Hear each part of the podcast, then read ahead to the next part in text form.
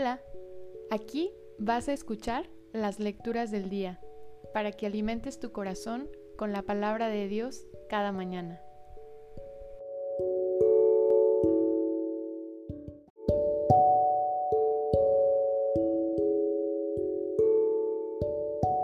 Del segundo libro de los Macabeos. En aquellos días arrestaron a siete hermanos junto con su madre el rey Antíoco Epífanes los hizo azotar para obligarlos a comer carne de puerco, prohibida por la ley.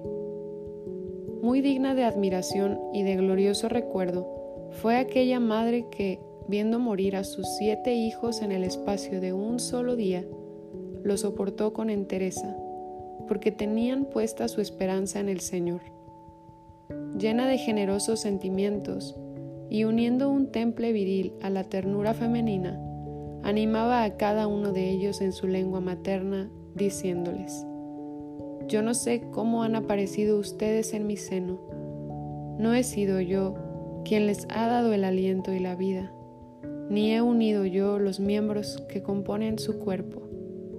Ha sido Dios, creador del mundo, el mismo que formó el género humano y creó cuanto existe por su misericordia, Él les dará de nuevo el aliento y la vida, ya que por obedecer sus santas leyes, ustedes las sacrifican ahora.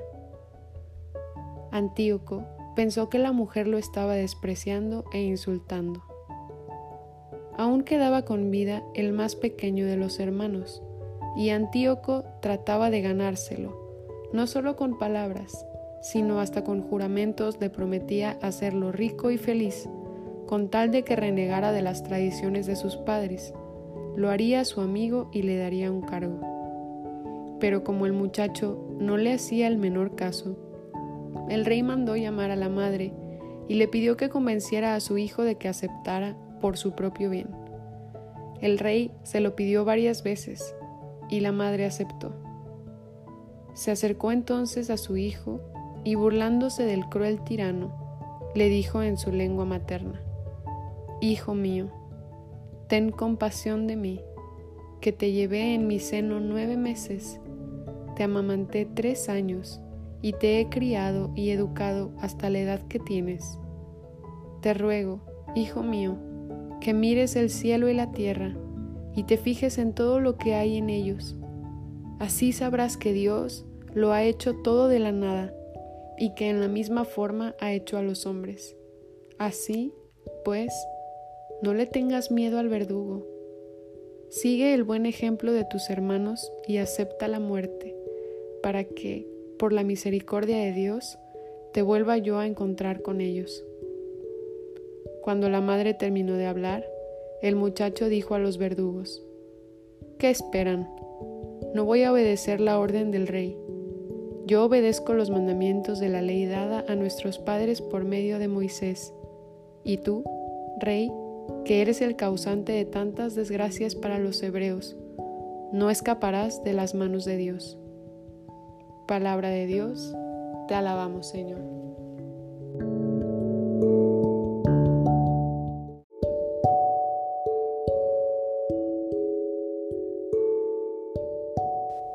Del Salmo 16 Escóndeme, Señor, bajo la sombra de tus alas. Señor, hazme justicia y mi clamor atiende. Presta oído a mi súplica, pues mis labios no mienten. Escóndeme, Señor, bajo la sombra de tus alas. Mis pies en tus caminos se mantuvieron firmes, no tembló mi pisada. A ti mi voz elevo, pues sé que me respondes. Atiéndeme, Dios mío, y escucha mis palabras. Escóndeme, Señor, bajo la sombra de tus alas. Protégeme, Señor, como a las niñas de tus ojos.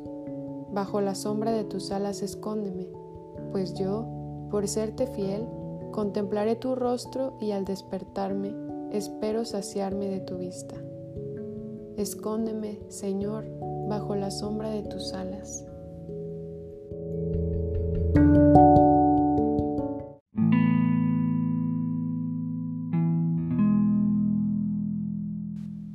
Del Santo Evangelio según San Lucas.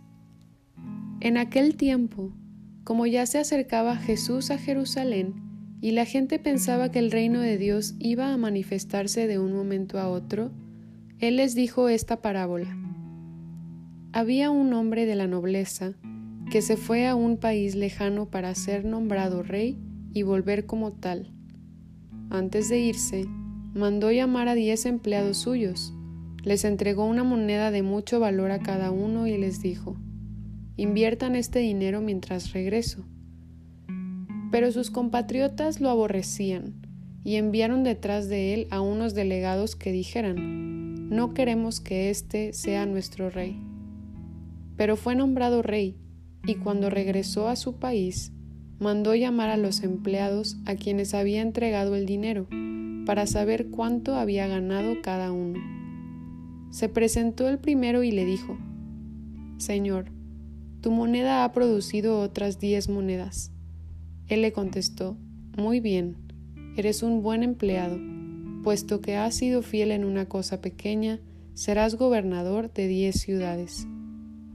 Se presentó el segundo y le dijo, Señor, tu moneda ha producido otras cinco monedas. Y el Señor le respondió, Tú serás gobernador de cinco ciudades. Se presentó el tercero y le dijo, Señor, aquí está tu moneda. La he tenido guardada en un pañuelo, pues te tuve miedo, porque eres un hombre exigente, que reclama lo que no ha invertido y cosecha lo que no ha sembrado. El Señor le contestó, Eres un mal empleado, por tu propia boca te condeno. Tú sabías que yo soy un hombre exigente, que reclamo lo que no he invertido y que cosecho lo que no he sembrado. ¿Por qué, pues, no pusiste mi dinero en el banco para que yo, al volver, lo hubiera recobrado con intereses? Después les dijo a los presentes, Quítenle a éste la moneda y dénsela al que tiene diez. Le respondieron, Señor, ya tiene diez monedas. Él les dijo, les aseguro que a todo el que tenga se le dará con abundancia, y al que no tenga, aún lo que tiene se le quitará. En cuanto a mis enemigos, que no querían tenerme como rey, tráiganlos aquí y mátenlos en mi presencia. Dicho esto, Jesús prosiguió su camino hacia Jerusalén al frente de sus discípulos. Palabra del Señor. Gloria a ti, Señor Jesús.